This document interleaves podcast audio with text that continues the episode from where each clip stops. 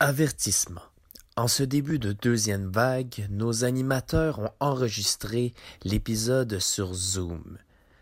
Nous vous prions d'être indulgents avec notre qualité sonore de cul.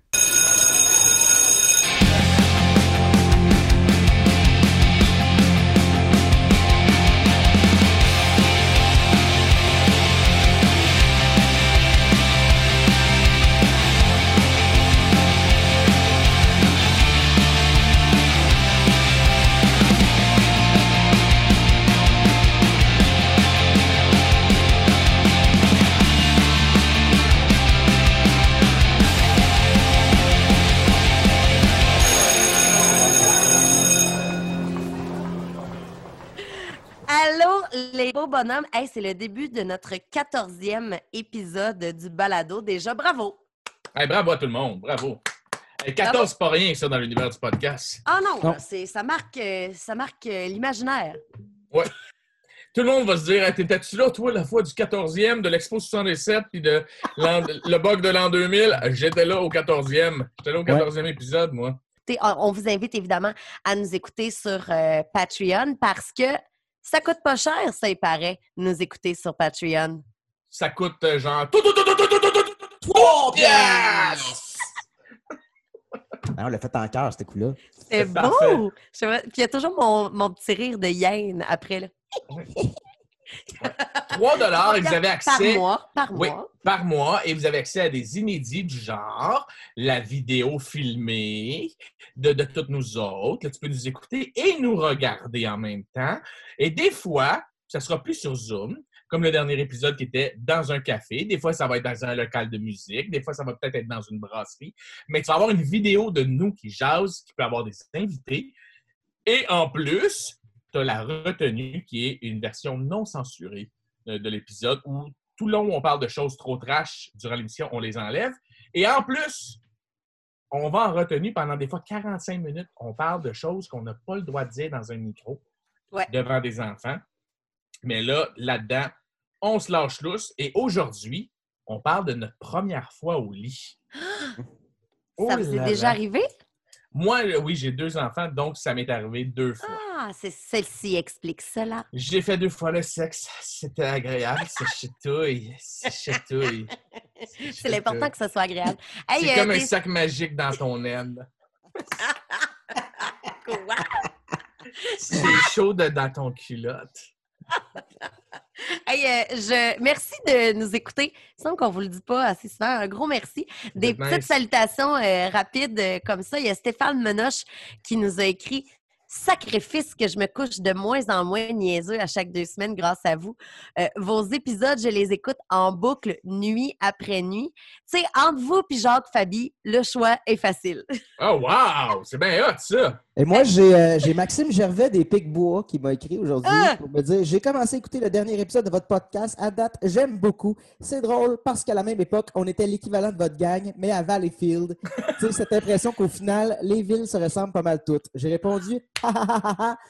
Euh, à ce que je sais de toi et d'homme Massy, l'autre euh, Picbois, j'ai de la misère, euh, j'ai pas de misère à le croire. Est-ce que tous les deux vous avez aussi foxé une journée d'école le jour où Slapshot 2 est sorti en VHS? Parce que moi et Roberge, on a fait ça. Alors, c'était mon entretien avec euh, Max Gervais des Picbois. Ah, J'aime tellement bon! Les Big Bois sont pour moi euh, les humoristes les plus drôles ever. Quel nono! C'est qu'au Québec, malheureusement, le système dans lequel tu fais de l'humour, il va surtout favoriser les mêmes types d'humoristes Mhm. pour plaire à un grand public. Mhm. Et les Picbois, c'est, et je m'excuse les boys, vous m'écoutez en ce moment, c'est de l'humour d'humoriste et de l'humour de gens qui connaissent l'humour. C'est, plate à dire, mais quand tu écoutes les Picbois puis tu catches ce qu'il y a de drôle là-dedans, qu'est-ce que c'est drôle! Ces gars-là ont fait un spécial. Mathieu, tu te rappelles, on avait été voir ça, le tournoi d'impro. Qu'est-ce que c'est niché comme humour? Puis Chris. Le cégep bon, en spectacle des parfait. Euh, je les ai vus une dizaine de fois en show. Il n'y a pas une fois que j'ai pas eu mal au ventre. Et tu parles à n'importe quel humoriste, je te le jure, tu parles à n'importe quel humoriste, que ça soit. Puis je veux pas euh, paraphraser du monde ou nommer des noms qui ne seraient pas d'accord avec moi, mais pense à un humoriste, il les a déjà vus en show Ben oui, durant un ben oui. ZooFest. Et il s'est tapé dessus en disant c'est des génies, ces deux crises de câble-là. Pourquoi le Québec au complet le voit pas? Écoute. Ben, écoute, je vais te lire la- le restant de notre conversation. Euh, ils n'ont pas foxé euh, pour euh, louer Slapshot 2, mais euh, ils ont passé 8 heures devant le cinéma pour être sûr d'avoir des places pour Detroit Rock City. Ils étaient 10 dans la salle. Wow! Les gars voulaient tellement y aller! Wow. Detroit Rock aime. City. Ah oui. Hey, je me rappelle de ce film-là. Oui, oui. Et Mathieu, te rappelles-tu qu'une autre fois, on a aussi foxé écouter L'école. U571? U571 avec John Bon Jovi? Oui. Un film de sous-marin. Eh oui, et cette fois-là, on avait filmé avec ta caméra nos petits courts-métrages de marque. que Ouais. Je pense que juste Jade qui a encore. Il faudrait mettre la main un jour Je là-dessus vais et, essayer. Je vais essayer. et essayer de montrer des extraits de, de notre, notre parodie de Flash qui s'appelait Wash, qui était qui pourrait plus être fait aujourd'hui. Non. Euh, on était deux gars qui parlaient en gay puis qui allaient voir euh, des sorties culturelles. Ouais, c'est non. Hmm. Mais je comprends à l'époque, oui, oui. C'était 1900, euh, non, c'était 2000, 2001. Fait que C'était il y a 20 ans. Voilà. Ouais, ouais. Eh oui. Dans, le- Ah, dans notre jeune temps. Dans notre jeune temps. Ah, c'est bon. Hey, euh, ah, les petits blonds nous rappellent. Une chance qu'ils sont là, les petits blonds, hein? On va les remercier, les petits blonds. Merci d'être là Ben pour oui. nous. Merci, Et- les petits blancs. Il nous rappelle de, de vous dire que peu importe la plateforme sur laquelle vous nous écoutez, euh, un beau petit 5 étoiles, ça nous ferait plaisir. Fin des plugs? Oui, fin des plugs. Hey, on peut-tu y aller? Ah ouais, plug la rose aimée.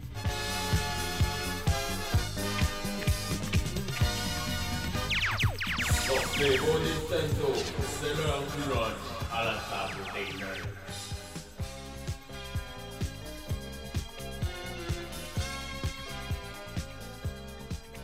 Rosémie Automne Témorin, bienvenue dans la classe du Pack-Sac. Merci beaucoup, très heureuse euh, d'y pénétrer. D'y pénétrer, c'est le bon mot parce que ça donne le ton au cours qu'on veut donner aujourd'hui, le cours de FPS, formation personnelle et sociale. On a tous euh, eu ça. Euh, D'abord, Rosémie, ben, nous, on s'est rencontrés brièvement au lancement de ton livre, pour ne pas le dire, il préférait brûler. Euh, et puis, tu connais Jonathan Roberge? Oui, Oui, Est-ce euh, que tu connais? Mathieu Genet? euh, une couple d'années. Tu étais recherchiste à l'époque absolument. et tu faisais les photos les plus drôles du monde. euh, des photos qui. euh, Un projet qui existe toujours quelque part sur Internet, sur Tumblr. Euh, photo jeudi, jeudi capsule. Donc, tous les jeudis, une collègue, Catherine Desormeaux et moi, on imitait des covers de magazines québécois avec des éléments de papeterie. et C'était Ah oui, tellement drôle. c'était toi? Ben oui. C'était moi. Et étrangement, c'est devenu un peu viral euh, pour un projet de, de- de gens qui travaillaient avec ma France Bazo et qui, sur leur heure de lunch, euh, faisaient un pastiche là, du euh, jet set québécois. Euh, ça se voulait anonyme, mais non, on a eu un succès, un succès monstre. Ben là, Voilà. si ça existe toujours, on, on va tenter de mettre la main là-dessus et de le partager sur Ça nos vaut la réseaux peine, sociaux. je Ça, crois. ça pique ma curiosité. Mathieu, est-ce que tu connais Rosémie? Euh, un peu, un peu. Je, je- tu sais, je connais que- quelques trucs. J'ai lu euh, quand même quelques trucs aussi. Euh, mais, sais, je ne suis pas un expert de, de ta carrière, par Ah, exemple. t'es pas un expert en rose aimée. En Non. Rosémie? J'ai j'ai essayé de te Wikipédier euh, cet après-midi. Euh, J'ai pas de Wikipédia. Mais non, je sais. Je sais, j'attends que quelqu'un le fasse. Je comprends pas. Quand j'ai écrit deux livres, j'ai animé des séries, Ben j'en ai oui, fait des ben- affaires. Quand j'ai même. Wikipédia? Quand même. 2020 est une grande année. Moi, je pense que tu mérites euh, ton Wikipédia à la fin de tout ça. Justement, euh, à ceux qui te connaissent pas, comment tu te présentes? Quel est le titre que tu mets de l'avant? Euh, ces temps-ci, c'est autrice, euh, parce que j'ai publié mon deuxième livre. Euh, mais sinon, euh, autrice, chroniqueuse, animatrice, reporter. Reporter, beaucoup, Ouais. que j'utilise parce que je fais du reportage écrit comme du documentaire euh, télé puis web. Euh, c'est comme ça que je me décris. Euh, sinon, euh, ma bio, c'est euh, mon premier kick qui était. Fait que- Moi, je vais vous expliquer la réponse de pourquoi je voulais recevoir euh, Rosémie à notre, euh, à notre épisode de- du Pack-Sac. C'est euh, au mois de juillet dernier. Alors, euh, Rosémie, tu as participé au balado J du Temple. Euh, on était vraiment en pleine vague de dénonciation de violences sexuelles et euh, c'était le hashtag On te croit qui mettait en lumière vraiment plusieurs euh, situations tellement malaisantes et difficiles à, lire, à vivre et à exposer. Et puis, cette participation-là au balado, j'étais vraiment en semaine d'insomnie, il y avait ri- rien n'allait plus. Et puis, ce balado-là était ce que j'avais entendu de plus pertinent Ah, t'es fine. c'est là- Non, mais c'est vrai. Euh, tout ce que vous avez énoncé. euh, premièrement, tu, tu parles de ces sujets-là avec beaucoup de difficultés, même si c'est très difficile. Et ça, vraiment, là, chapeau, tu te mouilles, tu te, ça te dérange même pas. Et ça, euh, chapeau. On a vraiment besoin de ça. Et puis, dans ce, dans ce balado-là, vous parlez d'éducation sexuelle. Alors, je vous dirais donc, bienvenue au cours d'éducation sexuelle du PACSAC, ladies and gentlemen. Merci. Enfin! Mais Merci beaucoup. ça volait bas depuis le début. Chaque fois qu'on parlait de sexe, c'était toujours des anecdotes. euh, Ouais. Mais moi, j'ai quelque chose à, à vous euh, confier. J'étais Ouais. celui euh, qui, qui riait dans son coin. euh, Je voulais qu'on aille là, justement. Est-ce que vous vous rappelez de votre Ouais. cours de FPS? Est-ce que c'était votre professeur de bio qui a déroulé un condom sur une bite en bois de façon extrêmement la- malaisante? Rappelez-moi, Mathieu commence. Rappelle-moi ce souvenir-là pour toi. Ben, ça en- oui, il y, a, il y a eu le prof de bio, mais il y a eu aussi le prof d'FPS. En fait, il y a eu plusieurs profs d'FPS qui se sont succédés et qui ont, qui ont eu ce, ce, ce Cette rôle lourde ingrat-là, tâche. cette lourde tâche que, que, que de m'apprendre les, les choses de la vie. Puis, euh, c'est ça. Oui, oui, c'est ça. Plusieurs profs. Fait- euh, Joe? Euh, de mon côté, c'était en bio. Et c'est drôle parce que j'en ai parlé à ma blonde cette semaine. Euh, on était en voiture. Et puis, euh, il y a une couple de jours. Et puis, je lui disais à quel point j'avais trouvé ça nice, comment mon prof de bio avait réagi. C'était M. Assaf, euh, un genre de grand Marocain de 6 pieds 9. Tu te rappelles de lui, Mathieu? Oui. On était à la même, euh, même Ah école. oui. Et euh, Assaf, euh, il s'était pointé en avant avec son air de cul. Moi, j'adorais. J'aime les professeurs qui ont les lunettes sur le bout du nez, qui sont des génies, puis qui parlent bête à des petits tabarnaks de banlieue, tu sais. Et là, il se pointe en avant avec un pénis en bois, euh, plein de condoms. Et il y a quelqu'un qui, euh, je sais pas trop, qui passe un commentaire, il répond vraiment bête, et là, je catch que, OK, on va, on- c'est là qu'on fait ça, là. C'est comme, on ricane tous nerveusement.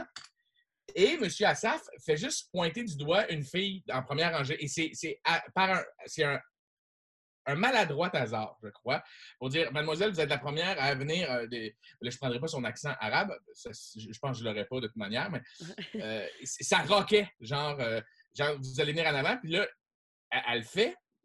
Puis elle le fait parfaitement. OK, attends, c'est les élèves qui devaient Devant exécuter ça?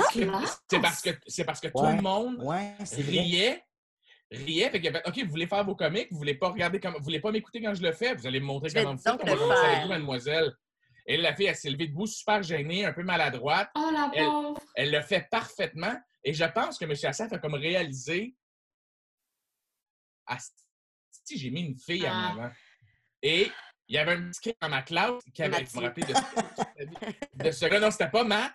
Mathieu, ça dit quelque chose? Il y avait un gars dans son I4 en école qui avait un tatouage de Oui. Taz sur son Oui. bras, puis il vendait du weed. Tu sais de qui je parle, hein?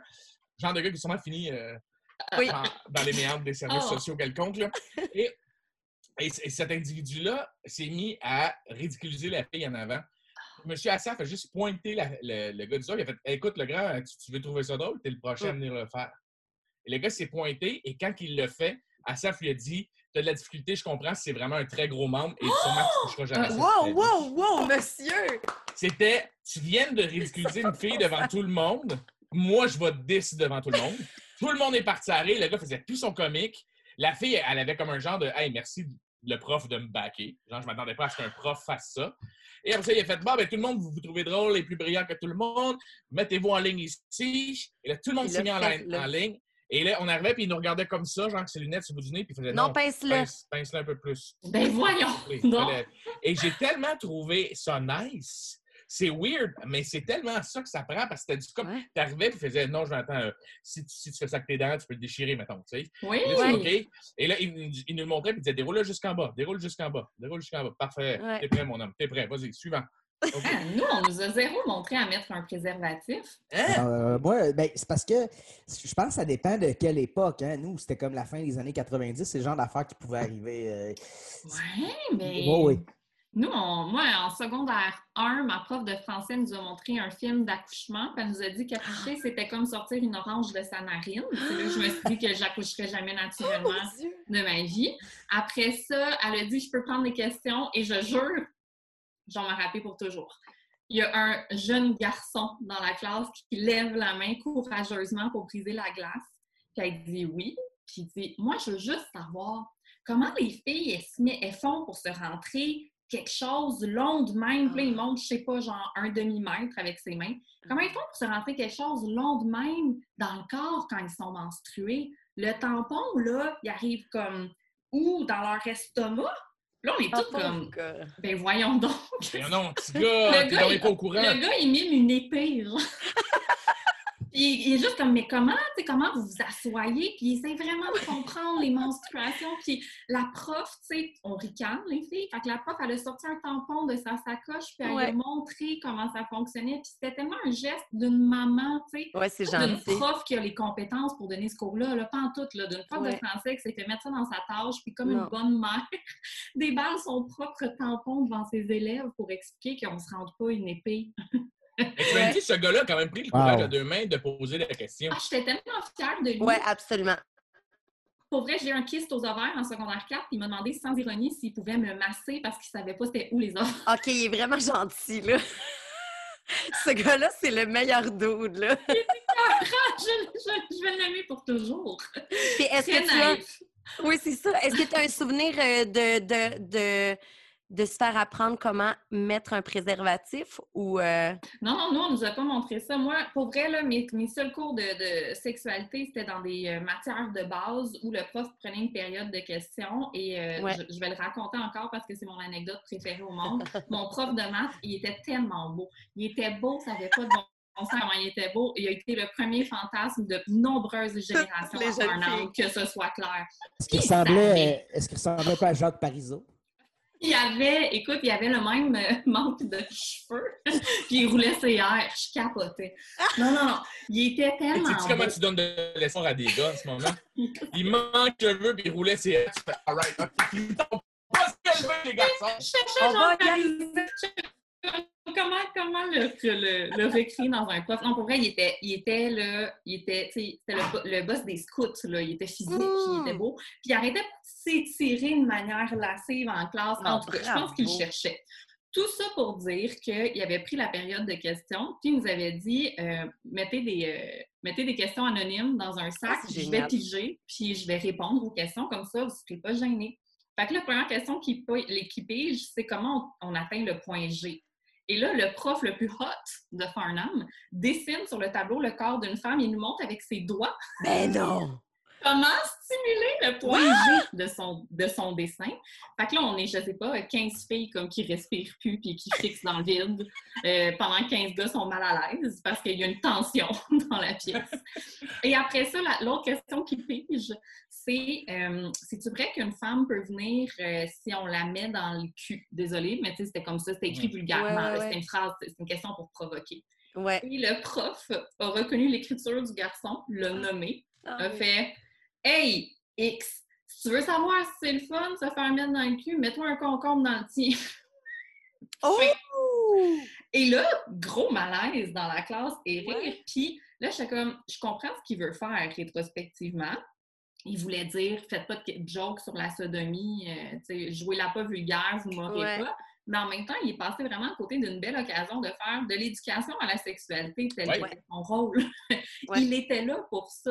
Donc, est-ce que ces profs-là étaient vraiment outillés pour avoir la conversation? Parce que la bonne réponse aurait été, ben ça dépend, c'est compliqué, mais savais-tu que chez les hommes, par exemple, il y a un plus grand consensus parce que vous avez une prostate, tu sais? Il aurait pu, il aurait pu avoir une vraie discussion à la place. On a genre stigmatisé Ouais. la sodomie et on a bien planté un élève, un peu comme ton prof Joe le Ouais. fait. Ouais. Après ça, si les profs ont besoin de planter des élèves pour faire leur point dans un cours d'éducation à la sexualité, c'est que le contexte n'est pas le bon. Là. On n'est pas dans le Absolument. bon mode. Là. Mais ça veut Absolument. dire qu'on a crissé ça dans les mains de quelqu'un qui n'a pas à le faire puis qui ne sait pas exactement comment le C'est gérer. Qui essaie, qui essaie de défendre C'est les autres élèves, qui essaie de C'est défendre. ça. Et, C'est pas sa job, il n'y a pas de plaisir, les élèves non plus. Hey, là. non. Et tu sais, Suzy, tantôt, on en a parlé, puis tu me dis, hey, euh, Joe, si tu veux, tu, tu en parleras tantôt, euh, mais qu'on soit avec Rosémée. Euh, Eh ben, attends un peu. euh, je t'amène là. Je là. Parce que, tu sais, c'est ça. Si on brainstorm, là, on n'est pas euh, les, les personnes euh, appropriées pour ça, mais juste à nous quatre, là, si on brainstorm bien rapidement de comment on pourrait amener une meilleure, un meilleur contexte à l'éducation sexuelle en 2020. Dans le sens où moi, je pense à Joe, Mathieu, vous êtes des papas. Comment vous avez envie là, que vos enfants euh, soient renseignés sur le fait que ce qui se passe dans leur pantalon, c'est complètement un normal. Deux, ça peut être réglé de façon très saine. Et trois, si ça implique d'autres personnes, il faut que ça soit fait dans le respect. De quelle façon on pourrait faire ça en 2020 qui ne serait pas une tâche de plus d'un prof qui a une classe complètement débordée déjà? Mais je pense que la- faut, faut d'une part commencer à le faire euh, nous-mêmes en tant que parents, puis Oui. pas attendre que euh, l'école s'en charge. Ouais. Je pense que c'est pas mal ça qui est arrivé, nous, dans notre jeunesse. Fait que moi, ce que je fais, c'est que j'attends me- qu'elle me pose des questions. Parce que là, tu as des euh, filles. Ouais, moi, j'ai des filles. Fait que je, je, je vais pas aborder ça nécessairement. tu sais, Ils sont euh, plus jeunes aussi, les tiennes, Ouais, tu sais. c'est ça. Fait que j'attends qu'il y ait des questions. Puis là, premièrement, je leur réponds, ben toi, mettons, tu sais, mettons, on me demande euh, comment, comment on fait des bébés. euh, je vais dire, mais toi, comment tu penses que ça se fait? tu sais? Oh. Fait que là, ils vont, ils vont me donner comme une réponse. Puis Là, moi, après ça, je vais faire du chemin là-dessus. puis Je vais leur expliquer la vraie affaire. Non, mais bon. Ben, je sais pas. Je suis curieuse de savoir comment elle pensait qu'on faisait des bébés sans avoir la moindre, le moindre indice. Ben, souvent, quand la question t'arrive, c'est parce qu'ils ont eu des oui-dire. Ils ont eu des Ah, oui, c'est ça. Ils doivent confirmer. Fait que là, c'est ça. Fait que je vais comme patcher un peu le, le oui-dire de l'ami de la garderie qui a dit un peu n'importe quoi. C'est beau!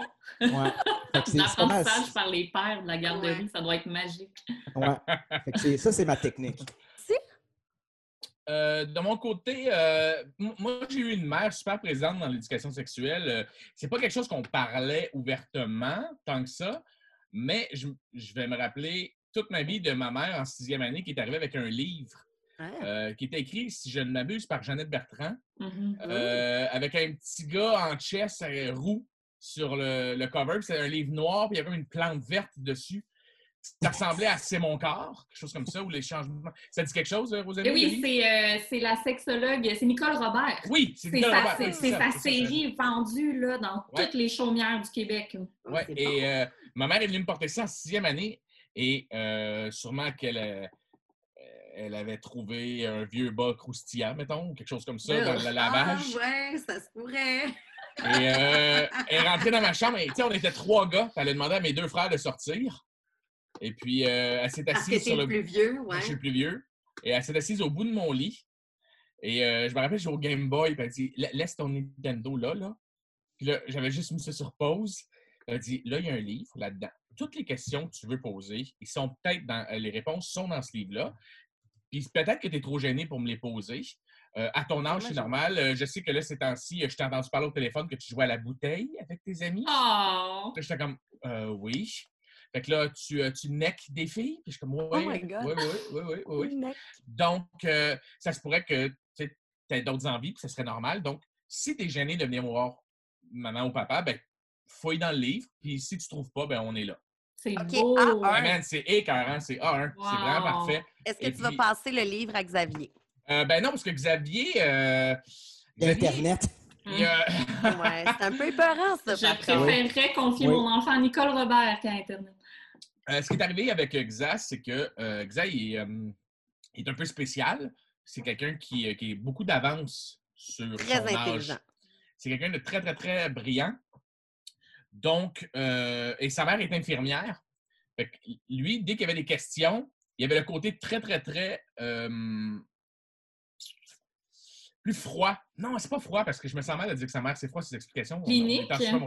Oui, c'est vraiment, euh, j'irais plus sur le physique. Tu sais, c'est, Mhm. Maman, les comment on fait les- Oui, c'est ça, c'est une infirmière qui étudie en médecine puis qui sait comment expliquer euh, comment on fait un bébé avec les spermatozoïdes, l'ovule euh, l'ovule et, et- et tout le kit. Et à un moment donné, il y a peut-être six ans, on est en train de souper, puis il dit euh, Hey papa, tu savais que les garçons, ils prennent leur pénis, ils le mettent dans le vagin de la fille, là, ils font l'amour, et c'est un genre de pipi qui sort de son pénis. Oh! Et puis, euh, là, ils se disent je t'aime et tout. Et là, euh, les spermatozoïdes, ça, c'est comme des petits euh, grenouilles dans, dans, euh, dans ton pipi qui s'en va dans un œuf dans le ventre de la maman. Et là, pendant genre un an, il y a un bébé qui se fabrique. Là, j'étais comme, oui, ben c'est comme ça que ça s'est passé pour toi. Ouais, ben c'est ça, maman me l'a tout expliqué. Je le Oh, sais maintenant. wow. là, c'était comme s'il voulait me dire si toi, tu as des questions, moi, je suis outillé. et, et étant donné qu'il a été élevé dans Schlag jusqu'à l'année dernière, c'est un petit gars qui était euh, ultra confronté à une réalité que le trois quarts du Québec, 90% du Québec n'est pas confronté, de voir des prostituées au coin de la rue, de savoir ce que c'est des travailleuses du sexe à l'âge de 7 ans, on les appelait les Madame Câlin. Puis que. Hmm, il y a- Les y a- Madame Câlin. ouais, c'est beau, par- ça. Oui, parce qu'il y avait euh, une prostituée directement à côté de chez moi pendant huit ans. Puis chaque matin, quand on allait pour aller à l'école, on passait devant. Puis à un moment donné, il me demandait qu'est-ce qu'elle fait comme travail parce que elle est venue me voir et elle me dit Hey, je te trouve mignon, toi, tu veux pas un petit quelque chose? Puis tu fais Je suis avec mon enfant qui a un sac à dos, Ouais. Chris. Et j'ai pas dit ça de même. J'ai juste fait Hey, ça va être bien fin, non merci. Et puis on a continué à marcher pour aller à l'école. Et puis euh, Xavier me posait la question c'est- quoi qu'elle voulait t'offrir? Et je m'en allais le bullshiter, puis j'ai fait Hey, tu l'as jamais bullshité, dis la vérité. Je dis, ben, cette madame-là, euh, tu lui donnes des sous, puis elle a fait des genres de câlins à des messieurs qui ont besoin d'amour. Puis elle a fait Ah, OK. Fait que genre, quand t'as de la peine, t'es triste, euh, t'es en peine d'amour, tu donnes des sous à elle, puis elle, te fait des câlins, puis c'est en plein ça. Ça Exactement. va être ça pour l'explication du jour. Que euh, l'éducation sexuelle, chez nous, euh, elle s'est faite très tôt. Xavier, euh, il est très, euh, très ouvert là-dessus. Mm. Euh, il a vu de mes amis euh, homosexuels rapidement. Il a vu, s'est questionné rapidement beaucoup de choses. Euh, la première fois qu'il a vu un de mes amis gays, j'avais oublié de lui expliquer ce que c'était que deux hommes qui s'aimaient. Je pense que je l'ai déjà raconté, Matt, j'étais au resto. Il voit euh, un des amis, Richard, embrasser son chum en se levant en disant Si le serveur revient, dis commander une autre bouteille, c'est moi qui paye, mais laisse ma facture. Il donne un bec la bouche à son chum, puis il part aux toilettes. Et je vois le visage de Xavier, 5-6 ans, qui fait juste faire Oh, what the fuck. Et là, je fais ah, shit, j'aurais dû l'avertir avant. Je dis Hey, euh, tantôt, t'as vu euh, mon ami Richard donner un bec à Fred, euh, son amour Fred. Il fait Oui, justement. Là, tu me dis que c'est des amoureux. Je fais, ouais, il dit Ah, phew, je pensais qu'il niaisait les gays. Oh! Oh! C'est la plus belle affaire que j'ai jamais entendue. Et là, j'étais comme, OK, le petit gars dans Schlag, c'est ce que c'est qu'une prostituée, des homosexuels, une travestie. Euh, il savait c'était quoi une danseuse parce qu'il y avait un petit, une- un petit gars demandé dans sa classe. Sa mère, elle- sa mère là, papa, là, c'est une danseuse, puis elle monte ses boules. Dieu, Je fais, attends hey, hey, là. hey, boy, slack un peu, là, t'es ce petit gars-là dans le cours d'école, puis bégayait. Non, non, non, Mm. j'entends une fois que tu l'as écœuré, ce petit gars-là, je te le jure, je t'arrache la tête. Mhm.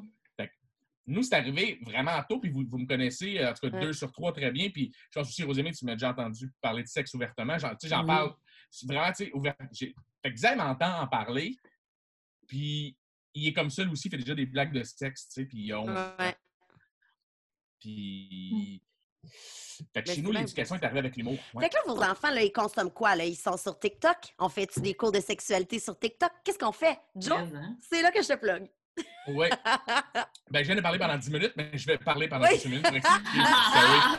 Parce que je sais que Rosémée, euh, je t'ai déjà entendu dire que tu rêvais d'animer, en fait, une, euh, un- une émission qui serait dédiée aux, aux plus jeunes, pas aux enfants. Non, moi, je voudrais faire Mais une jeunesse, émission. Moi, je voudrais faire une émission que les, les parents regardent avec leurs enfants, leurs adolescents, un, Ouais. show qui passe le dimanche à 17h30, puis Ouais. qu'après ça, on en discute en soupant. Mais un show, là, vraiment adulte, mais où on prend personne pour des niaiseux. Fait que les enfants peuvent l'écouter, puis où on, on nomme les choses, où on parle de désir. On ne fait pas juste parler de la sexualité dans ce euh, de terrifiant et d'abus de pouvoir, mais bien sûr qu'on l'aborde, mais on parle aussi d'à quel point c'est le fun, puis à quel point euh, le, le désir c'est complexe, puis c'est quoi être excité, puis comment on fait pour communiquer, puis sais, quelque chose qui ouvre la discussion, puis qui n'est pas moralisateur, parce que le sexe est omniprésent, le lit est le lieu de toutes les luttes. Je pense qu'il faut qu'on arrête de le cacher, il faut qu'on en parle. Pour moi, l'éducation à la sexualité va au-delà de, hum, de, de- de c'est quoi se protéger, puis c'est quoi euh, Ouais. enfanter, puis c'est quoi nommer le consentement. C'est l'intime, puis on n'aura jamais assez euh, de jours dans une année pour faire le tour de l'intimité. Tellement.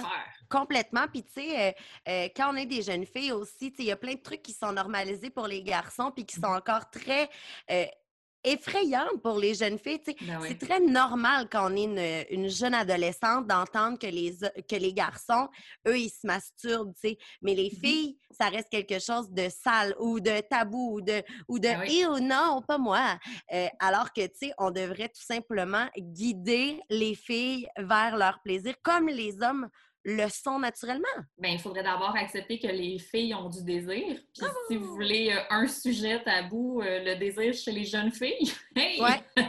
Voulez-vous faire un malaise dans un souper de famille? Le Parlez, voici. parlez de la sexualité des, des- des jeunes filles, des Ouais. adolescentes. Puis, tu sais, je veux dire, on les sexualise à outrance pour vendre des produits, Ouais. pour vendre des idées. Mais à la seconde où la jeune fille, elle est maîtresse de son désir ou l'assume ou, ou veut euh, satisfaire une pulsion, et tabarouette, c'est inacceptable. Non seulement elle va être jugée, mais même pas supposée y penser. Et pas, euh, Ouais. puis même en vieillissant, je veux dire, on se choque contre Cardi B parce qu'elle fait des jokes que, que, que sa cyprine doit être ramassée à chaudière. C'est une femme. Même là, on n'est pas capable, on n'accepte pas que les femmes nomment leur désir. Non. Que, euh, avant qu'elles se masturbent puis qu'on trouve ça normal, il va falloir d'abord qu'on accepte qu'elles ont envie de se masturber.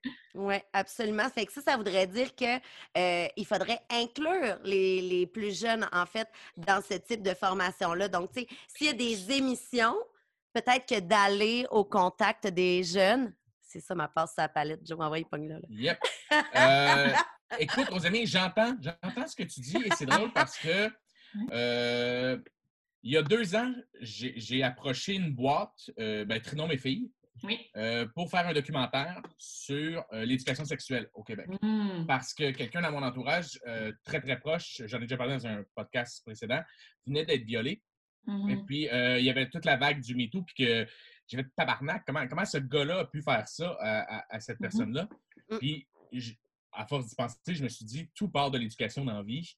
Donc, je me suis rappelé que moi, dans les années 90, on me garochait des films dans lesquels on me disait, faut absolument que tu faut, faut absolument Oui, que oui, tu bien faut. sûr. Puis que tu es une marde comme Puis gars si à un 16 gars. ans. Oui, oui. Parce Mais- que les filles, nous autres, fallait pas euh, se faire avoir. Mais un-. Puis un gars, c'était cruise-là jusqu'à temps qu'elle dise oui. Ouais. Je Oui. veux dire, American Pie a fait combien d'entrées au cinéma avec Oui, un oui, que leur but c'est de tout fourrer des filles. Après ça, tu avais Ouais. un pari cruel. Après ça, tu avais toutes des, des astis de films qui nous rentraient dans la tête. En plus de- du système dans lequel tu nais, Mhm. tu n'as pas d'éducation pour te diriger. Puis tu fais OK, euh, j'excuserai jamais les gestes. Je ne trouve pas d'excuses à ces gens-là. Mais je peux comprendre, là où on en est rendu en ce moment, Mhm. on frappe un mur, puis tu fais, ben Chris, arrêtez de, de- de- de se pointer tout le monde du doigt puis de s'accuser. C'est toutes nous autres, c'est tous nous, c'est nous autres le problème. On fait partie d'un système dans lequel on accepte qu'il n'y ait pas d'éducation sexuelle. Mhm. Donc, j'ai approché Trinon mes filles, puis je leur ai dit, hey, on monte un- une série documentaire Ouais. où je fais le tour de toutes les écoles secondaires avec une boîte et je ramasse des questions qui ne sont pas game de poser. Et ensuite, je vais les lire devant leurs parents à, dire, dude, c'est ça que vos. Mais sans dire les noms. Oui, oui. Les parents euh, avec un grand P, là, les Ouais. parents gérants. Oui, et, et, et, et, mettons, mon but était de vraiment prendre 30 jeunes dans une classe, de leur faire dire ceci est anonyme, vous pouvez écrire ce que vous voulez Mhm. par rapport à la sexualité, peut-être au féminisme, peut-être à, à- à un cunilingus. C'est quoi un cunilingus? Puis, Mhm. il- et que eux, après, euh, moi, je rencontre les parents de ces 30 élèves-là, je fais euh, ben, Vos c'est quoi un enfants se demandent cunilingus? ça. Vos enfants se disent que c'est une Ouais. perte de temps. Il y a quelqu'un qui trouvait ça drôle d'écrire ça. Ouais. Il y a Pourquoi? Et, et confronter les parents, parce que les- à la base, ça vient de la maison. Et en deux, j'avais en, deux- en deuxième lieu, j'avais envie d'aller rencontrer n'importe qui dans le communautaire, euh, en politique, euh, pour les approcher avec cette boîte de questions-là. Et pendant l'entrevue, sortir les questions et lui demander est-ce que tu serais capable d'expliquer ça à une classe? Mhm. Exact. Exact. Parce que c'est ce que tu demandes. C'est ce que tu demandes à des profs de français. C'est le Moi, rôle une- des sexologues. C'est des sexologues qui font en classe. j'ai une amie euh, dont je vais taire le nom. Elle est professeure en secondaire 4 euh, dans le quartier Saint-Henri. C'est une petite blanche de Repentigny. Et elle s'est fait dire Hey, cette année, c'est toi qui vas enseigner euh, Ben, c'était l'année passée. C'est toi qui as le volet sexualité. C'est vraiment un directeur qui te le... La fille, elle mesure 5 et 1. Elle dit Je vais arriver devant une classe de joueurs de basketball, puis je vais le... va falloir que je leur explique Mhm. ce que c'est que la masturbation, ce que c'est que le désir, ce que c'est que. Déjà que Ça je suis lui intimidée, tente pas. ça lui tente pas. Elle a de la misère à leur faire comprendre des règles de français puis pas se sentir intimidée. Mhm. Déjà à la base, parce que c'est ça son métier. Ben oui, puis c'est que ça se... Il faut un climat pour communiquer. Donc, si la personne qui est supposée livrer l'information d'emblée n'est pas à l'aise, c'est complexe. Puis c'est qu'il y a une réalité aussi multiculturelle à prendre en compte. La sexualité, Tellement ça s'en- ça s'enseigne pas n'importe comment, puis ça s'enseigne pas de la même manière en fonction de ta culture, en fonction de ta foi, en fonction de tes valeurs. On peut pas créer, on peut pas demander aux profs de, s'en- de se démarder avec quelques notions, puis de, de faire un discours qui va être acceptable pour tout le monde, parce que je suis d'accord qu'il y a une grosse partie qui part de la maison. Mais il va falloir que quelqu'un vienne unifier ça quelque part. Ben oui, c'est ça. dire, Totalement. moi, maison, c'est beaucoup mon père qui m'a parlé de sexualité. Puis si je l'écoutais, honnêtement, je serais travailleuse du sexe. Là, je- puis j'ai rien contre le travail du sexe, mais honnêtement, il, faisait la, la promotion de la libération féminine par la sexualité et c'est très Wow. bien. Mais mon père, quand, il- quand je jouais à la bouteille, le lendemain, il me demandait si j'avais frenché beaucoup de gars. Puis si c'était un nom relevé, il me tapait dans la main parce qu'il était fier. C'était sa vision de la sexualité. Tant mieux. Si tout le monde est élevé de cette façon-là, ça- les, les rues vont être orgiaques. J'ai rien contre ça, mais à un moment donné, il faut, faut quelqu'un qui vient relativiser les choses parce qu'on s'est tous fait enseigner des trucs différents. Fait que moi, je suis pour l'éducation à l'école, mais pas par des profs, par des Non. sexologues, par des infirmières, madame. par des gens qui sont éduqués. Et plus que ça, il faut des outils numériques. Tu sais, ce que tu décris, toujours les questions, il y a une application, euh, il y a une application américaine qui euh, s'appelle Roo, qui a été créée par Planned Parenthood, qui est un organisme familial aux États-Unis. Puis, c'est euh, une intelligence artificielle qui répond aux questions anonymes de n'importe qui qui l'utilise. Fait que c'est voué pour, c'est vraiment voué aux jeunes. Ils peuvent demander ce qu'ils veulent et les réponses viennent de sexologues. Et comme c'est une intelligence artificielle, ils apprennent. Fait que si tu poses une question qui n'a jamais été posée, ben là, l'in- le, le- le programme se réfère directement, envoie la question à un pool de sexologues qui programme la réponse, Oh! qui ensuite est relayée. Mais donc, l'application est disponible ici, mais en anglais. Elle existe pas en français, mais il y a plein de sexologues qui se virent vers euh, YouTube pour faire des capsules. Tu sais, il existe un bassin d'informations crédibles. C'est juste que je pense qu'il faut que l'école aiguille les jeunes vers ces sources-là. C'est Ouais. un travail à Absolument. plusieurs dans ma tête. Tu sais, puis Et- pourquoi pas euh, de donner des devoirs euh, aux, aux étudiants, aux élèves, de dire euh, vous devez, dans votre intimité, consommer euh, un épisode sur YouTube, un, épi- un Mhm. balado, un na- name it, là, le- le- Oui. l'outil de leur choix. Euh, écoutez ça chez vous, tranquille, et il y aura des questions à la fin de l'année. vous Écoute, devez. juste te dire, Suzy. Mm. Et, et, et, et, et je ne veux pas confronter, c'est vraiment juste te dire c'est une très bonne idée sur papier. Nous sommes tous d'accord. À l'école à mon fils, l'année passée, ils ont eu un cours de sexualité et la prof a eu une plainte contre elle parce qu'elle avait dit Hey, amenez le sujet peut-être avec vos parents s'il y a des sur la masturbation, en Ah, début de ah, ah. puberté, tu le quittes. Oh, Et il y a plein de parents qui ont fait des plaintes contre elle Ben parce oui. qu'elle avait parlé de masturbation. Ben oui. Et c'était la crainte. Ah! Quand on a voulu faire ma série, Mhm. euh, j'avais un diffuseur, pour ne pas le nommer Tout.tv, qui était all-in dans le projet. Et juste tu saches, euh, Rosemée, euh, ton nom était dans le document pour euh, les faire des capsules. Ah!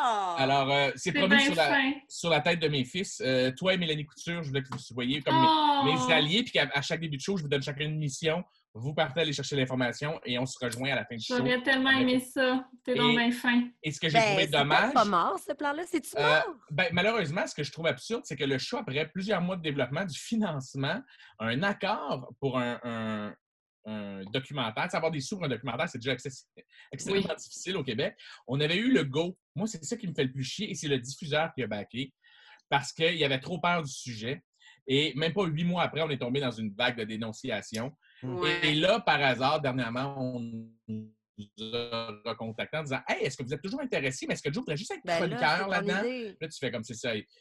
Ouais, ben écoute, c'est le, le combat de ma carrière. Je suis un gars de web, euh, Suzy, si tu parles au diffuseur. Mm. Euh, et, et- et bref, en tout cas, là, le- ça- la soupe a rebrassé dernièrement. à cause de ce qui s'est passé. Ben oui. Et tu fais, crime, je vous l'avais dit qu'il fallait.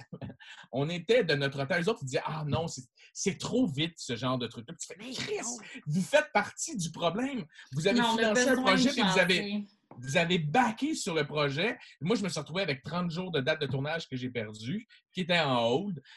Écou- En tout cas, je pourrais m'embarquer sur ce que c'est que no- notre travail, mais tout ça pour dire que, euh, Rosamie, un jour, on va faire ce documentaire-là. J'y crois, j'ai un point dans les airs, on va l'avoir, on va le faire. On va les avoir, les là.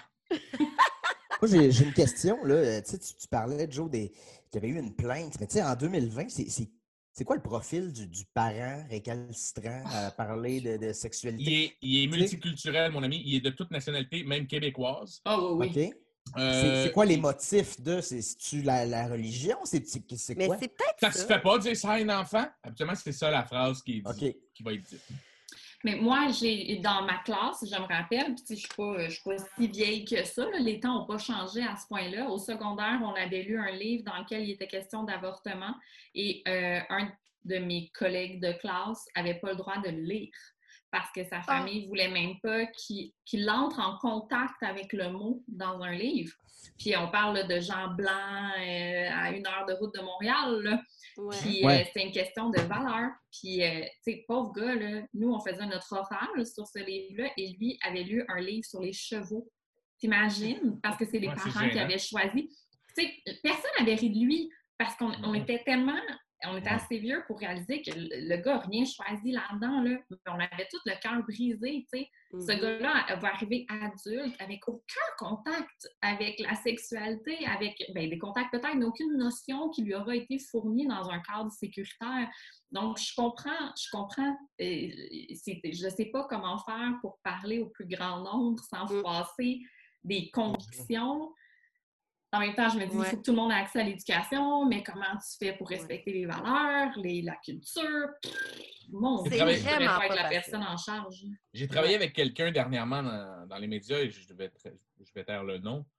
Quelqu'un de très respecté, euh, que tout le monde aime beaucoup, qui est un père, qui a des filles et on a eu un sale débat à un moment donné sur le fait que lui il disait euh, Moi, m'a cassé la gueule des gars qui crousent mes filles. Oh boy. Ce genre de gars-là, que moi, tu touches mes filles, asti, m'a te battre. Puis là, j'ai fait, tu sais, euh, je comprends ce que tu veux dire, mon chum, mais, mais peut-être bien que ta fille va avoir envie d'essayer de faire une fellation à 16 ans. Ça va peut-être pas être le gars qui l'a forcé, c'est peut-être parce qu'elle était curieuse, comme toi, tu avais envie de toucher un vagin, mon chum. Tu te rappelles comment tu capotais sur des boules? Ben, ça se pourrait peut-être qu'une de tes deux filles capote ses pénis, man. Il va Ben falloir que tu la oui. laisses faire. Et on s'engueulait, puis je dis, OK, attends, ta fille a 16 ans, elle te dit, ça fait un an que je suis avec JP, JP me fait l'amour, puis tu vas vouloir shotter JP, t'es Chris m'a le tiré, man. Ben voyons donc. Ah, Et, et ce gars-là se disait féministe publiquement. Et j'étais tabarnak, m'a t'arraché la tête, chum. Tu peux pas dire ça sans que personne te dise ta gueule. Tu Mm. comprends? Tu peux pas. Tu peux pas dire ça. Non, non, c'est ça. Ça, y a Ça vraiment. fait partie du problème euh, autant que le trou de cul, est-ce que c'est pas où s'arrêter dans un bar, tu sais? Ouais. compliqué, là. Puis c'est C'est juste que c'est tellement tendu. tu sais, C'est c'est là où moi, je trouve que c'est dommage. Puis d'où mon, mon rêve de faire un show là-dessus, c'est pour dénouer des tensions puis enlever ce poids-là des épaules des parents. Ouais. Oui.